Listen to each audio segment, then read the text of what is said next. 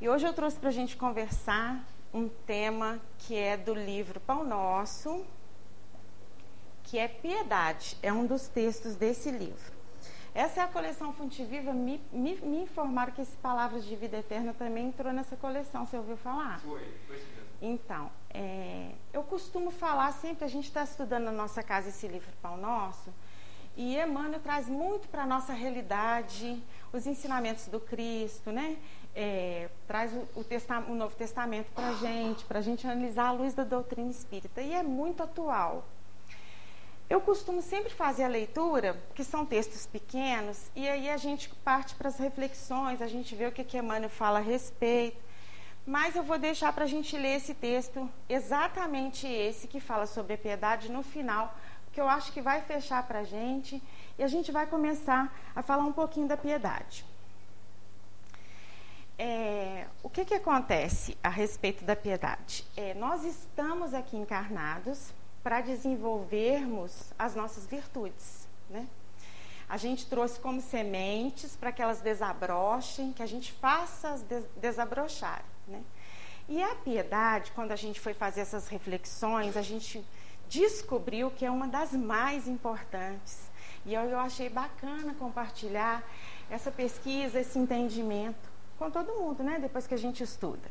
Então, gente, nós somos seres espirituais temporariamente encarnados não é um pensamento que a gente tem todo o tempo. A gente não vive todo o tempo pensando, nossa, eu sou um ser espiritual, estou construindo o meu futuro, né? Hora e outra a gente se distrai com a vida material, né? A gente gosta de estar encarnados. A gente não vive como um ser espiritual. Ainda, né? a gente já tem uma ideia de que a gente está construindo uma vida nova. Ai, que será da minha vida quando eu desencarnar, minha próxima reencarnação? Estamos construindo aqui agora. Mas esse pensamento, por vezes, ele nos abandona, né? A gente se entende um ser espiritual, mas vive aqui distraído na carne, com a influência da carne, né? E esquece. Então, gente, nós somos seres espirituais temporariamente encarnados para desenvolvermos a sabedoria e o amor, né? E as virtudes todas, né? E a capacidade de amar. Deus nos criou a todos, simples e ignorantes, né? Mas com um potencial imenso a ser desenvolvido. Que é o potencial divino. Somos, né? Nós temos a nossa genialidade divina. Está no nosso gene. A nossa predestinação é sermos, né? Relativamente perfeitos. Então é isso que a gente veio fazer aqui. E aí, gente, a piedade é o nosso caminho. E a gente vai descobrir o motivo porque é o nosso caminho. Eu vou começar da origem, né? Que a piedade, a palavra piedade, o sentido da piedade, ela vem do grego. Que eles falavam eusebeia, né? Que era uma virtude muito exaltada no Império Romano. Era uma das virtudes destacadas pelos romanos, né? Era a virtude da, da piedade, né? da eusebeia, dignidade, gravidade, seriedade e honra. Né? Só que para os romanos ela não tem o sentido que a gente entende hoje, né? Porque para nós a, a, piedade ela ampliou, né? Tem um sentido maior. E penso que a doutrina espírita ela nos abre o sentido para muitas coisas, né? para muitas, igual quando a gente não conhecia a doutrina, não sei se muita gente aqui é de berço espírita, mas quando a gente não conhecia a doutrina, a gente entendia a caridade de maneira diferente, né? A gente chega na doutrina, porque a máxima da doutrina, a gente aprende né, com amplitude o que é a caridade. A gente pensava que era só ajudar materialmente, né? Aí a gente vai entender que a pessoa precisa que você a ouça, né? Que você precisa só parar para ouvir a caridade, estar junto, né? Uma série de coisas. Mas para os romanos é, tinha um sentido de dever, né? Eles entendiam que o homem piedoso era aquele cumpridor dos seus deveres para com os deuses, né? E para com também para com a família e para com a pátria. Mas era um sentido de dever, esse era o sentido da caridade, né? Então, ele tinha sempre esse duplo sentido. deveres para com os deuses e para com a pátria. Né? É, para os gregos, Sócrates era esse modelo né, de piedade, ele era esse modelo fiel da piedade, ele exercia a piedade para com os deuses e para com a pátria. No sentido original, gente, a palavra está associada a esse duplo sentido.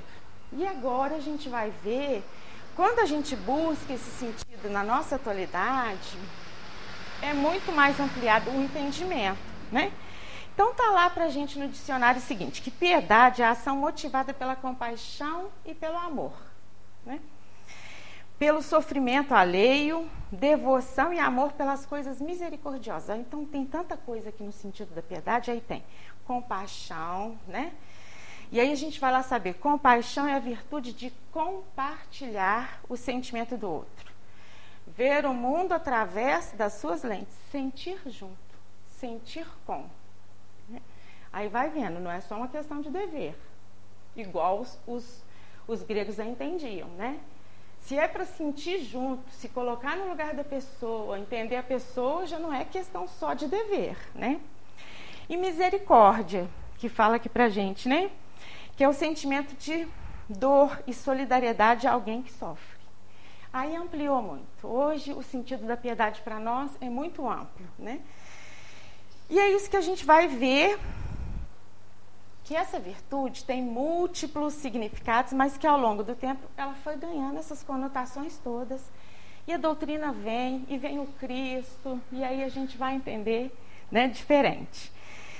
E esse, essa lição é a 107 do livro Pão Nosso, né, que é a piedade, e que é um trecho da primeira carta a Timóteo, capítulo 6, versículo 6, que Timóteo fala assim para a gente.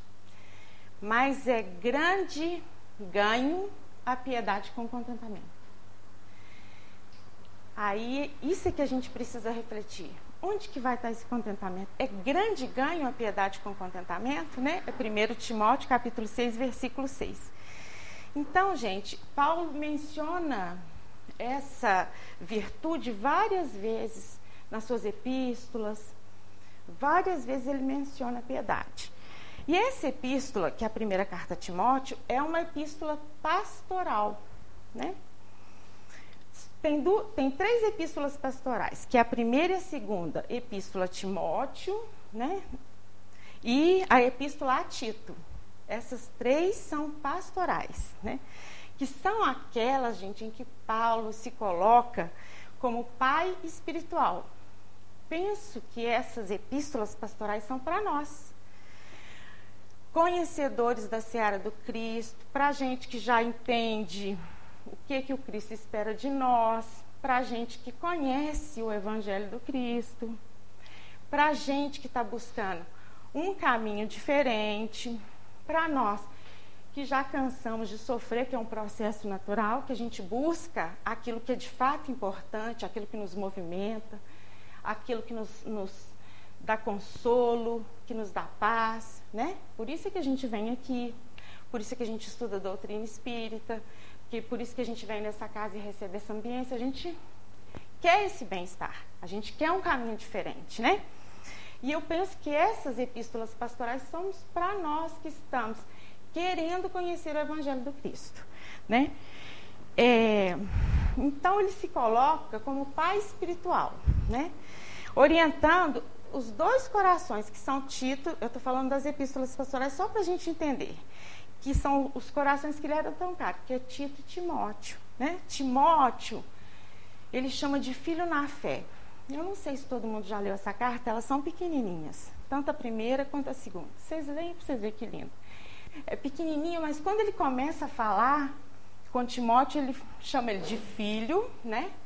E ele fala assim: porque a gente tem uma ideia diferente do povo antigo, né? Do povo daquela. Ele fala assim: Eu te amo. É lindo, é muito bonitinho. Vocês dão uma olhada para vocês verem. Então, ele chama o Tito, que ele chamava de filho na fé, e o, o Timóteo, de filho na fé. E o Tito, que ele adotou também, né? Por filho na fé. O Tito, ele conhece lá na região de Antioquia. E o Timóteo, ele já conhece na sua primeira viagem na região da Galáxia. E tornam-se esses dois companheiros, né? Tornam-se corações muito queridos que vão auxiliá-lo muito nessa seara, nesse trabalho, na proposta de Paulo, nessa caminhada, né? Que o apóstolo viria desenvolver, ele sabia que eles iriam auxiliar. Aí a gente pensa, essas epístolas são chamadas pastorais porque elas são epístolas orientadas para o trabalho. Para o trabalho, né? Somos trabalhadores da Seara do Cristo, para nós, né? Paulo era o grande pastor. Aí você fala, mas ele é grande? É, não é só pelo trabalho que a gente conhece de Paulo, né? Ele era o grande pastor porque ele era o coração mais experiente, trabalhado nas lutas, nos testemunhos, né? Ele já havia caminhado, acumulado cicatrizes, porque para todo mundo o processo evolutivo é igual, né? Para nós é assim, dor e sofrimento, aprendizado, né? Então ele já tinha acumulado muitas cicatrizes e com elas muitas luzes também, porque essa é a nossa caminhada. A gente estuda um pouquinho a história de Paulo, você sabe, não tinha um lugar que ele não era expulso da cidade, né? Ou apedrejado, açoitado. Essa era a vida de Paulo, né? Então ele tinha acumulado muitas cicatrizes e com elas muitas luzes, sabedoria, né? E por isso ele orientava Tito e Timóteo. Ele tinha essa condição. Era um caminho que ele já estava trilhando, né? Por isso que essas epístolas são pastorais. Então, gente, agora o nosso esforço, o que, que a gente tem que fazer? Tá tudo aí. Paulo trouxe para a gente, explicando para a gente, é ir lá e retirar os valores que são iluminativos, né? Para nos nutrir, para que a gente se desenvolva, né? Porque eles já sofreram, a gente pensa, a gente sofre muito. O pessoal da minha casa, eu estava comentando com o Renato, nós somos muito, assim, maduros, né? Estamos muito tempo jovens já, eu penso. Eu sou a mais nova, porque tenho com 51 anos lá na minha casa. E é 70 para cima, 80.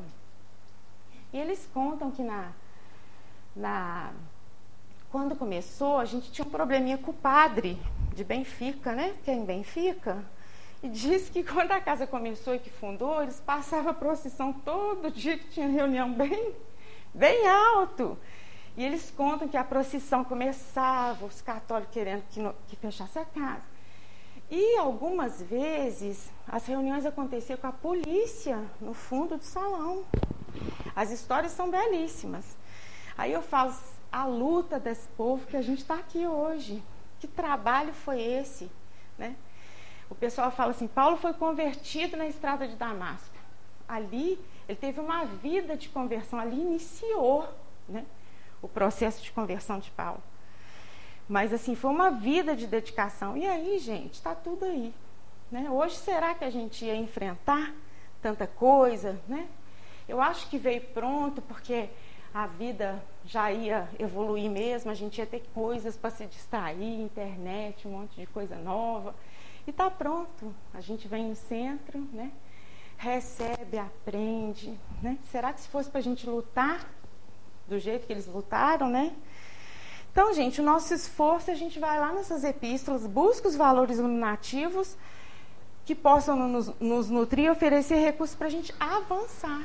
Né? O recurso não é para a gente praticar para outra, é para a gente avançar. Porque é tão divino, é no envolvimento com o outro, é que eu vou crescer. Né? Por isso que nós estamos inseridos sobre a égide da lei de sociedade, para a gente conviver. Né? Então, para a gente avançar cada vez melhores e cada vez mais conscientes na Seara do Cristo. E aí, gente, nós vamos recorrer a algumas falas do apóstolo Paulo a respeito da piedade para a gente entender, né? Nessa sua primeira epístola, é, o que ele vai falar a respeito da piedade. E daí, gente, nós vamos partir para algumas reflexões para a nossa vida, para a nossa vivência, né? para o nosso entendimento e a importância da gente ter a piedade, desenvolvê-la, ter não, da gente entender, da gente compreender, conhecer, porque conhecimento é uma coisa muito brilhante, né? A gente conhecer, mas não basta só conhecer. Esse é o caminho, eu penso assim, quando você não conhece, aí você não sabe, né? Aí quando você conhece, a coisa muda. É, mas o conhecimento ele tem que fazer uma transformação na nossa vida, porque acreditar, a gente acredita em muita coisa. Até quem não é espírita, até quem nunca entrou num centro, nem nunca leu um livro espírita, ou nunca parou para conversar com um espírito, por vezes a gente ouve as pessoas falando assim: é, se tiver uma outra vida, vocês já viram gente que não é nem espírita, nem. Se tiver uma outra vida, eu vou vir assim, ou eu vou vir assim. Aí você fala, essa pessoa tem. Ela, no fundo, no fundo, ela fala de reencarnação. Ela aceita aquilo ali. Mas o que que isso implica na vida dela, esse conhecimento, né? Tem um, um, conceito bonito aqui do, na Seara dos Médios, é uma psicografia do Chico, hoje a gente só vai falar de Emmanuel. Incrivelmente, só de Emmanuel. Que fala a respeito do conhecimento, da educação. Que fala para a gente o seguinte. O texto, gente, chama discernimento. E ele fala o seguinte, só a partezinha da educação. A educação confere discernimento. E o discernimento é a luz que nos ensina a fazer o bem, todo o bem que precisamos fazer. É por isso que Jesus avisou no Evangelho: brilhe a vossa luz diante dos homens, para que os homens vejam as vossas boas obras. E ainda pela mesma razão que o Espírito da Verdade recomendou a Allan Kardec gravasse na codificação do Espiritismo a inovidável advertência: Espíritas, amai-vos. Né? Eis o primeiro ensino instruí-vos. Eis o segundo. Então, gente, a gente está aqui para receber essas instruções, para a gente ganhar essas instruções, mas para que esse conhecimento faça alguma mudança na nossa vida.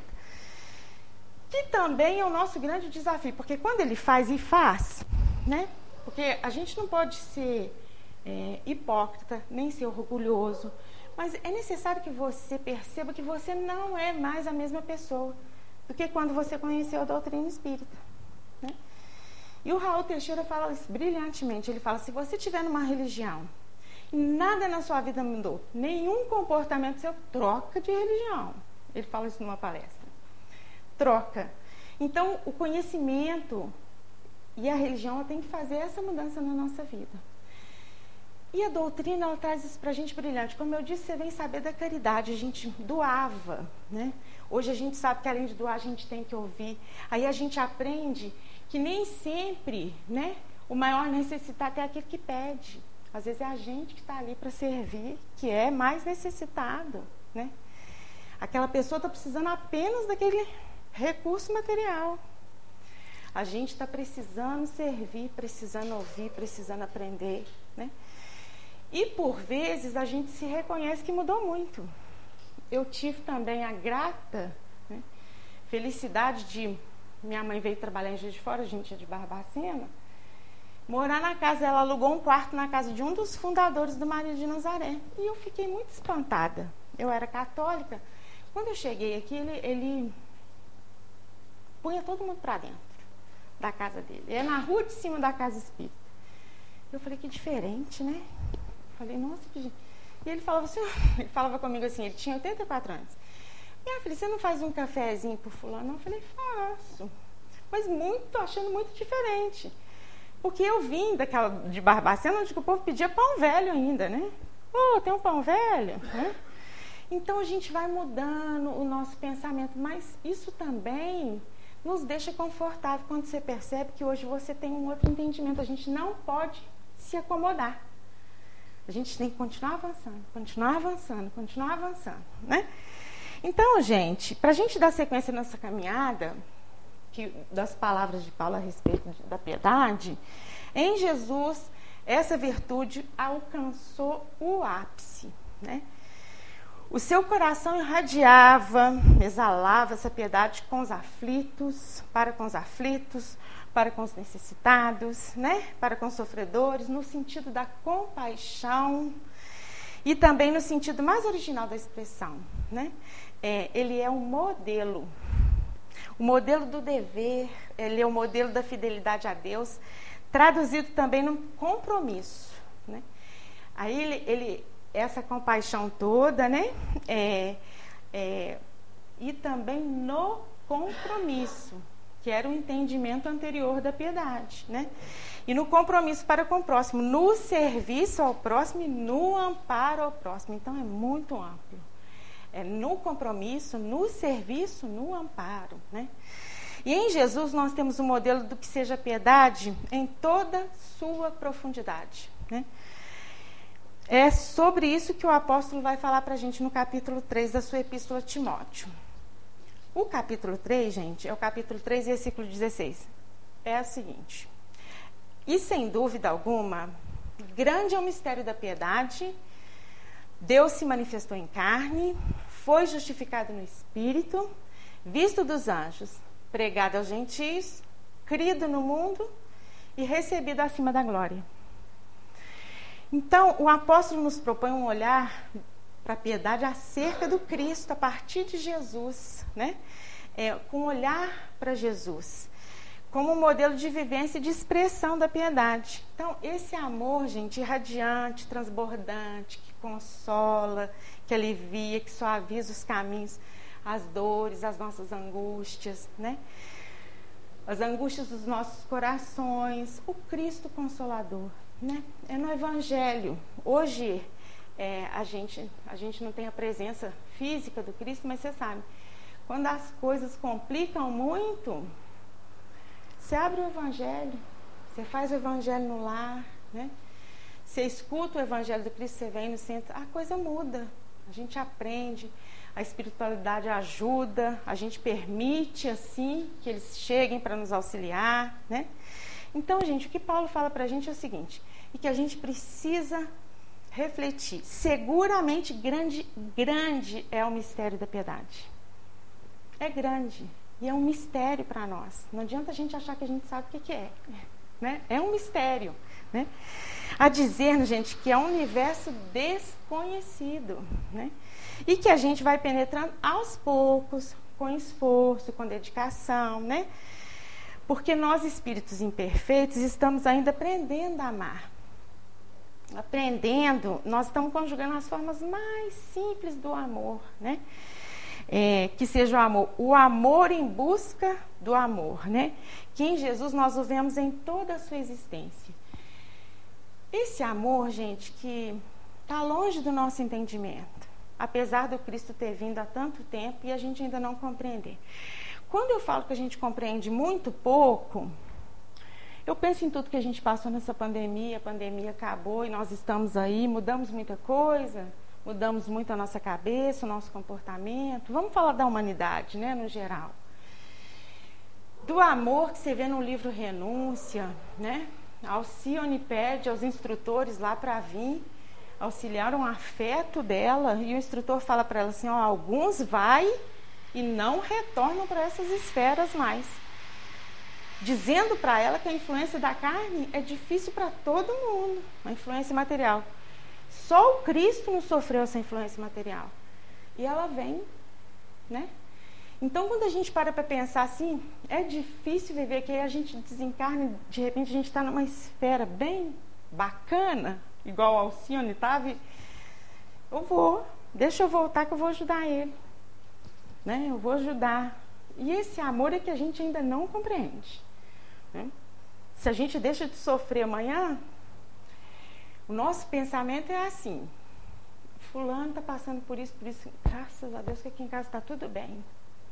Não é assim que a gente pensa? Ah, o filho do fulano está dando trabalho. Nossa. É da nossa natureza imperfeita. A gente ainda não nos entendemos como família universal. Né? Gente, nós ainda não nos amamos do jeito que a gente precisa. Então, gente, é um universo desconhecido, porque a gente ainda não sabe amar. E isso, Paulo quer nos dizer que é grande esse mistério da piedade, porque essa, esse mistério da piedade, nós o temos ali contido em Jesus. E Jesus nós estamos é, começando a entender agora, né? A entendê-lo mais que entendê-lo agora, a buscá-lo agora. Né? Depois dessa caminhada de sofrimento, a gente está começando a buscá-lo agora. Como amigo, embora ele já seja nosso amigo há milênios, né? Arquiteto do nosso planeta. E nós agora que começamos a vê-lo assim, a senti-lo assim como amigo. Porque para tê-lo de fato, né, como amigo, preciso amar e aprender com ele e aplicar aquilo que ele vem nos ensinar. Hum? Ele mesmo vai dizer para a gente lá em João, no capítulo, no Evangelho de João, no capítulo 15, 14 e 16, os versículos. Sois meus amigos se fizeres aquilo que eu vos orientei, se fizeres aquilo que eu vos mando. Né? Olha, nossa amizade com Cristo ainda está um pouco restrita. Né? Em outro momento, Cristo fala para nós assim: se me amais, guardai os meus ensinamentos. Né? Mas não é guardar só para guardar, não, né, gente? Porque, gente, é no exercício do amor, do servir? É amando, é servindo, é na brandura. Porque alguns já adquiriram a brandura, mas boa parte de nós hoje não é brando, não, né?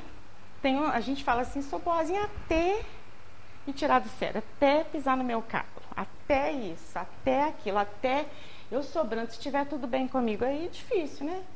Porque estar tá num planeta de provas e expiações e estar tá sempre tudo bem é complicado.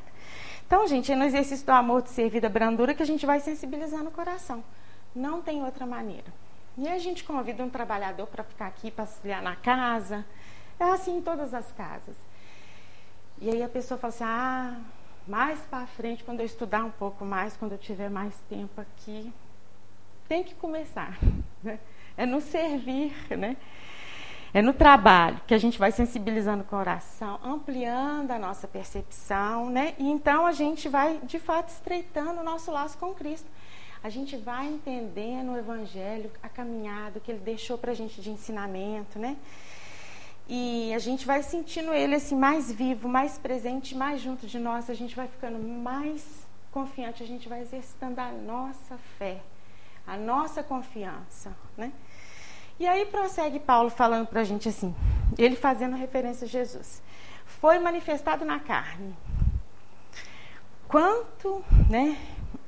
Quanto amor em toda a vida, em todos os atos, em cada gesto do Cristo, né? em cada olhar, em cada palavra que Jesus expressou quando aqui esteve. Ele falou com todos, né? Ele, ele esteve com todos que tiveram quiseram estar com ele. Né? Ele revolucionou para a época, né? Ele teve com todo mundo.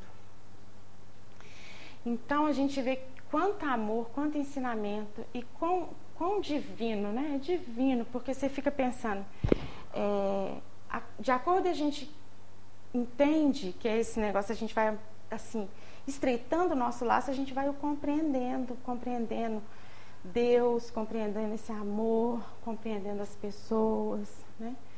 É nesse exercício. Então, gente, ele expressou tudo isso quando ele esteve aqui conosco, né? Quando ele foi manifestado na carne. Foi justificado no espírito, prossegue Paulo. Porque o que, que conferiu a grandeza de Jesus não foram os milagres, né? É, foi o sentimento, foram os valores que ele trouxe para a gente. Foi a revolução de valores, do amor que ele ensinou, das atitudes que ele teve, da convivência com o outro, né? Foram os valores do Espírito que Jesus agregou a cada atitude, a cada palavra, né? A cada gesto. Porque riqueza material ele não teve nenhuma. Né? A gente sabe que ele não teve de nenhum tipo, nem fama, nem poder, né? nem influência. Ele passou como um simples galileu. Mas o espírito que ele imprimiu em tudo o que fez, né? É, foi o que justificou e marcou a sua tarefa, a sua vinda, a sua estada aqui conosco. Né? E fez essa mudança na humanidade terrestre, dividiu para nós. Né? Esse divisor de água antes de Cristo e depois de Cristo. Porque tudo que ele fez estava em sintonia e representava a própria vontade divina. E por isso mesmo é eterno, é perene e é indestrutível. Né? Ele fala, esse é o momento que ele fala, eu e o Pai somos um. É nesse momento que ele entendia o que o Pai esperava dele, né? o que o Pai queria dele. Então é isso que ele fazia. Tudo que ele fez, né, estava em sintonia com a vontade de Deus. E segue o versículo falando para a gente: aparecido aos anjos, proclamado às nações, querido no mundo e exaltado na glória. Qual seria a glória que Jesus se felicitaria, se felicitará conosco, né? A glória, gente, é é de ver a mensagem do evangelho gravada e esculpida em cada coração, né? É, em cada consciência. Esse, gente, é o verdadeiro, sabe o que? Ir de pregar em cada coração, né? Que a gente não entende, acha que vai ler o evangelho, vai falar do evangelho, vai pregar na cabeça das pessoas. Não. Esse é o verdadeiro de pregar, é você ir vivenciando, porque você já conhece, você já sabe e já vivencia. Né? Então, gente, é, quando essa mensagem estiver gravada em cada coração, a gente vai mudar esse planeta. Né? Essa vai ser a mudança. Então, esse pequeno hino paulino sintetiza para nós o mistério da piedade. Sintetiza para nós tudo que vem sendo o trabalho do Cristo ao longo dos séculos. E a difusão dessa mensagem, gente, como eu disse no I de Pregai, né? Ela vai se dar mundo afora por meio dos nossos corações transformados por meio das nossas atitudes, né? por meio do nosso envolvimento com, como família universal, né? pelo nosso servir, pelo nosso trabalho. Né? E aí a gente vai se fazendo assim instrumentos. Né? Páginas vivas dos corações que vão recebendo isso e também vão né, se tornando reservatório. Né? e desse canal de oceano inesgotável que vem do Cristo, né? Que vem do Cristo para balsamizar a dor, as nossas dores, dores as dores daqueles que estão ao nosso redor, aqueles que vão nos ouvir, né? Aqueles que já estão prontos para saber, balsamizar a dor de toda a humanidade, mas que pede no mundo vasos que vão transportar essa água. Essa água que é o Evangelho, que refrigera, que consola, que ensina, que conforta. Né? Tem uma mensagem do Emmanuel, de novo, no livro Mais Perto, que chama Água da Vida. E que ele vai falar para a gente o seguinte: porque sem essa água da vida, sem a piedade, sem a compaixão, sem o amor, não haveria vida, não haveria renovação não haveria refrigério e não haveria esperança. Assim como sem a água a vida no mundo seria impossível, o mundo seria estéril, sem a água da vida que é a piedade, a vida em sociedade, a humanidade se tornaria um caos, a convivência impossível, intratável e insuportável. Aí a gente fala, tem muita piedade nos acercando aqui, né, gente? Porque a vida é possível para nós. E a gente precisa estar vivo aqui no planeta, né? E aí segue falando, mas graças a essa água que vai percorrendo o solo árido dos corações, que vai percorrendo, vai trazendo brandura, refrigério, bálsamo, purificação e, sobretudo, frutificação, é que a vida vai se tornando possível, bela e encantadora. Não é todo dia que a vida é bela e encantadora, né? Não é toda semana. Às vezes a gente acorda e acha a vida bela e encantadora, mas às vezes ela não é, né? Então, gente, exaltando então a glória do Cristo por meio das vidas transformadas pela glória do bem acerca do Evangelho. E lá para finalizar, para a gente ir caminhando para o final, gente, ele fala assim para a gente lá no capítulo 4, no versículo 7, Paulo. Ele irá nos dizer o seguinte: exercita-te na piedade. Não tem outro jeito. Exercita-te na piedade. Isto é, como tudo na vida, como qualquer conquista exige de nós trabalho, esforço, dedicação, né? disciplina, perseverança. É exercício, é exercitar a piedade é sair do servir apenas materialmente. É servir e se envolver. Sabe aquela coisa que a gente não quer se envolver? Não, nossa, problema já tem os meus e Nossa Senhora, né? É se envolver. Então, gente, é, disciplina, perseverança, esforço, prática, constância, a fim de se tornar cada vez mais espontâneo. A Joana fala para a gente criar um hábito, a Joana de Ângeles, você tem que se esforçar, né? Vou dar um exemplo assim para a gente. Eu tenho costume de gritar lá na minha casa quando eu fico nervosa. Eu vou falar, não vou gritar. Hoje não vou gritar. Aí é esforço, né? É domar-se mesmo, né? é fechar a boca. O Chico tem uma, uma receitinha, aguinha da paz, né? Enche a boca d'água, não cospe, não, não engole, não cospe. Hoje eu não vou gritar, não, vou me esforçar. E a Joana fala para a gente criar um hábito de muito esforço, né? E é assim com as virtudes também. Você vai se esforçando, se esforçando, se esforçando, até que um dia a resposta é automática. Você já dá conta de fazer aquilo automaticamente. É isso que a Joana trata para a gente. E o que, que acontece quando a gente precisa se modificar? A gente vê o problema no outro. Ah, vou ser boazinha para ele tal. Ah, ele pisa no meu carro. Ah, ele está azando a minha vida e eu vou ter que tolerar. É, né? Para nós que conhecemos o Evangelho, é o caminho. É o que o Cristo, é o perdão. Ah, mas ele não ah, mas ele não quer. Ah, mas eu chamo ele para vir no centro. Ah, mas ele não sabe. Não sabe, né? É a história do conhecimento que eu falei para vocês. Para a gente, nós já temos o conhecimento. A gente já conhece o Cristo, a gente já conhece o Evangelho. E agora cabe praticar. Né? Então, o Paulo fala para a gente o seguinte: perseverança, esforço, prática, constância, a fim de se tornar cada vez mais espontâneo. E para se consolidar, né, é preciso exercitar a compreensão, o trabalho no bem, praticar a negação, sabe? Negar-se, gente.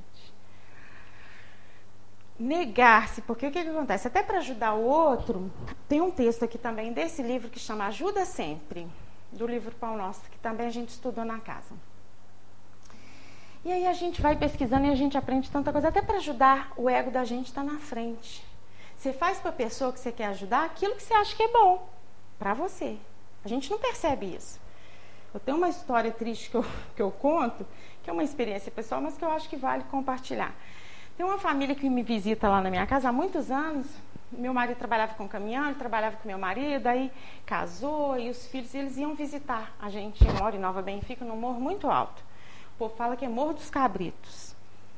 Porque cabrito só passa em morro alto, né? Aí ela subia com as quatro crianças para nas férias da escola, ela ia me visitar com as quatro crianças. Aí eu falava assim: Ô, Érica, você deu o que eles para comer? Nada. Lá em casa não tinha nada.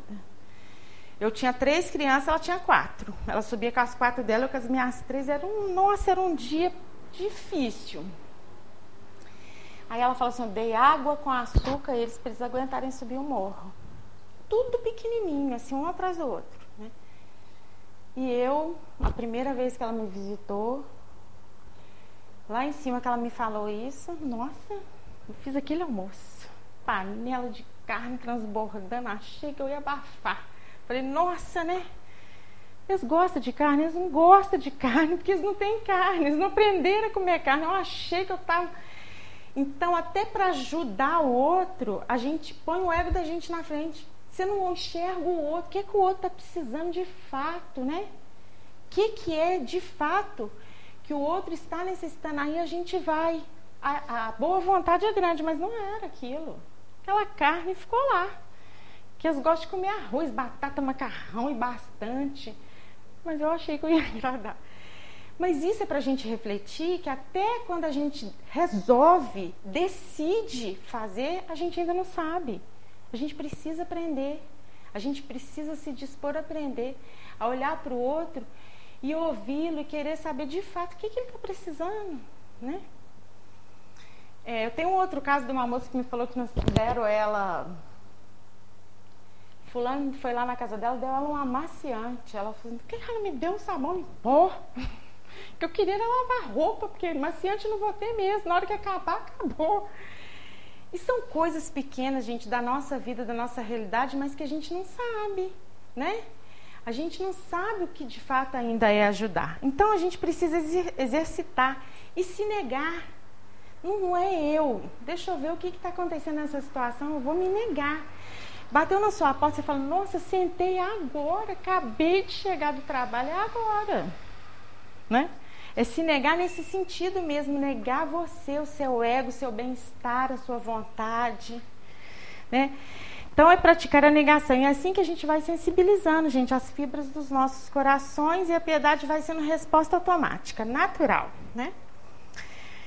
Espontânea desse nosso novo, novo modo de ser, né? a partir de Jesus e do seu Evangelho. É preciso exercício, não tem outro jeito. Agora eu vou ler para vocês o texto do livro. O que, que o Emmanuel fala para nós sobre a piedade? É o capítulo 107, é a lição 107. Piedade. Mas é grande ganho a piedade com contentamento. Paulo, 1 Timóteo capítulo 6, versículo 6. Fala-se muito em piedade na terra.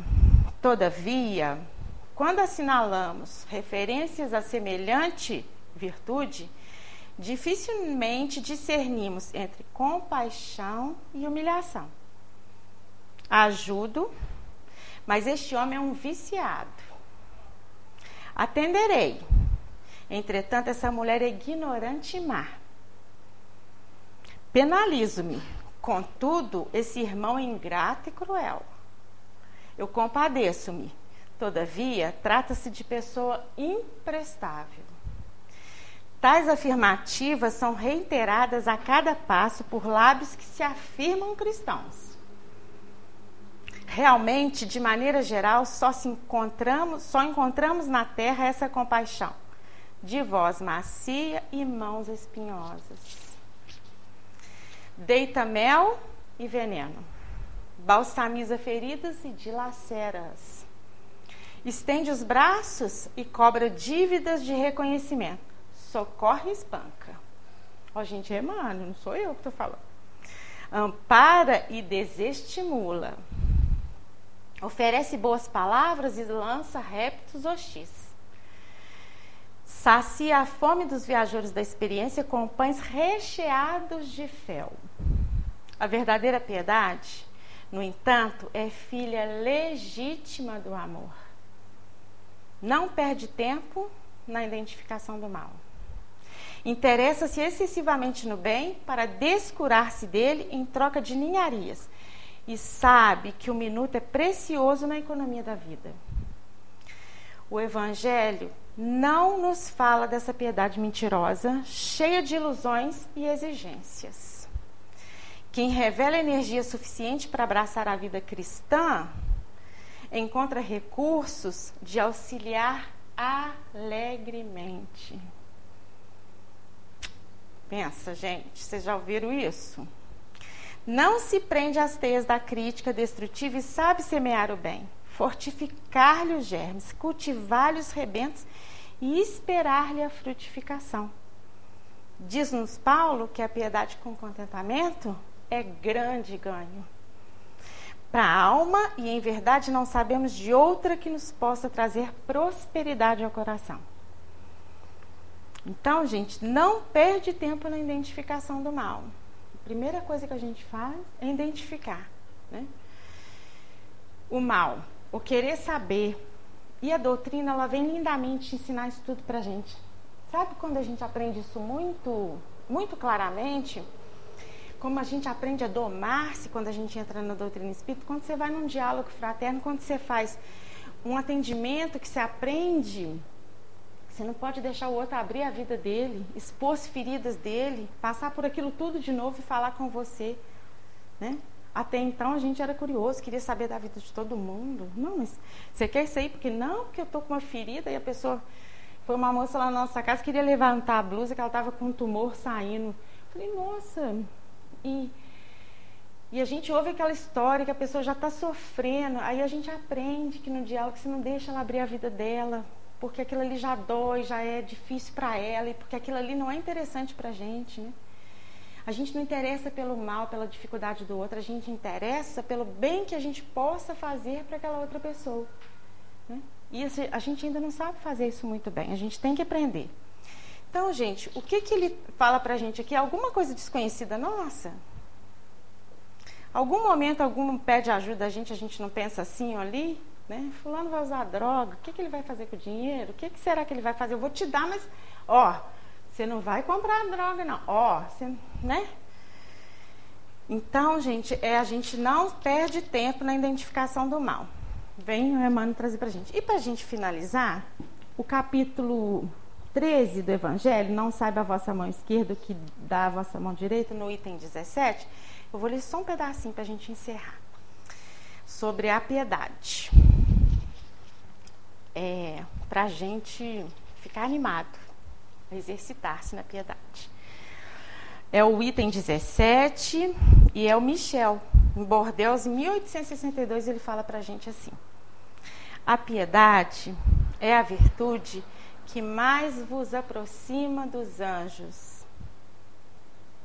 Nossa destinação é do átomo ao arcanjo. Então é a piedade, gente, não tem jeito. Ele fala: a piedade é a virtude que mais vos aproxima dos anjos. É a irmã da caridade que vos conduz até Deus. Ah, Deixai o vosso coração se enternecer diante das misérias e dos sofrimentos dos vossos semelhantes. Vossas lágrimas são um bálsamo que lhes aplicais sobre as feridas. E quando, por uma doce simpatia, vindes a lhe restituir a esperança e a resignação, que encanto experimentais. Sabe o que, que Michel fala para a gente aqui, gente? Sabe quando a gente faz um bem numa situação muito complicada e que a gente consegue de alguma forma ajudar? Mas aí você fala, nossa, mas você sente uma satisfação no sofrimento do outro. Né? É isso que o Michel fala para a gente aqui. Se você restituir a esperança, né?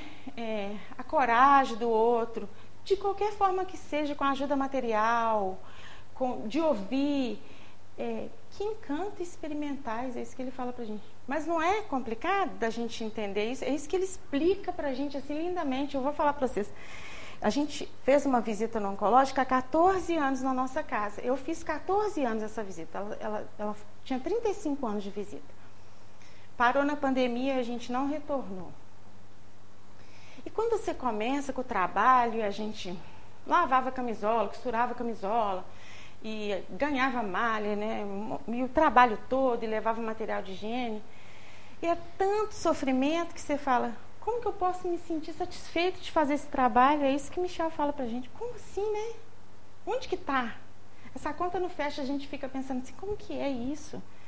Enquanto eu me sinto satisfeito com, esse, com essa tarefa, né? Eu me sinto encorajada, a minha fé, eu exercito a minha fé, como assim no sofrimento do outro? É isso que o Michel fala para a gente aqui, para a gente entender, né? Que, que encanto experimentais. Esse encanto, gente, é verdade, tem um certo amargor, porque nasce ao lado da infelicidade. Mas se não tem a agrura dos gozos mundanos, não tem as pungentes decepções do vazio que estes deixam atrás de si. Há uma suavidade penetrante que alegra a alma. A piedade uma piedade bem sentida é amor. O amor é devotamento. E o devotamento é o esquecimento de si mesmo. E esse esquecimento, essa benegação em favor dos infelizes, é a virtude por excelência. Né? A que praticou em toda a sua vida o Divino Messias. E que ensinou em sua doutrina tão santa e tão sublime quando essa doutrina retornar à sua pureza primitiva e for admitida por todos os povos, dará felicidade à terra, nela fazendo reinar, enfim, a concórdia, a paz e o amor. Então, gente, esse é o nosso caminho. Exercitar-se na piedade para ser piedoso, né, para não julgar, para não identificar o mal, né? Para pensar no Cristo que ele fez, ele não julgou ninguém, ele ouviu a todo mundo, ele esteve com todo mundo, né? É, e, foi, e, é tão, tão brilhante, a gente fez um estudo lá na minha casa, que a gente é sabido que Maria de Magdala, quando Cristo, né? Partiu, primeira coisa que Pedro fez, ele não quis mais andar com a Maria, né? A gente estava estudando isso lá na casa, era online ainda. e era Alcione do Amor ao Próximo. Aí interromperam ela e falaram assim: Mas será que se for. Será que o Pedro expulsou ela mesmo, né? Não deixou ela andar com a turma, né? Aí a gente pensa, é essa a nossa realidade, né? Era o Cristo que conseguia fazer isso. O Pedro ainda não conseguiu, ele não quis andar com a Maria, né? Ele não quis enfrentar o que o divino Messias fez. Né? E essa é a nossa realidade, aquilo que a gente ainda não quer fazer. Somos sempre nós, eu, eu não quero, eu não faço, eu não posso, eu não consigo. A gente gosta muito de falar também, eu não consigo. Então, gente, muito obrigada pela paciência de vocês.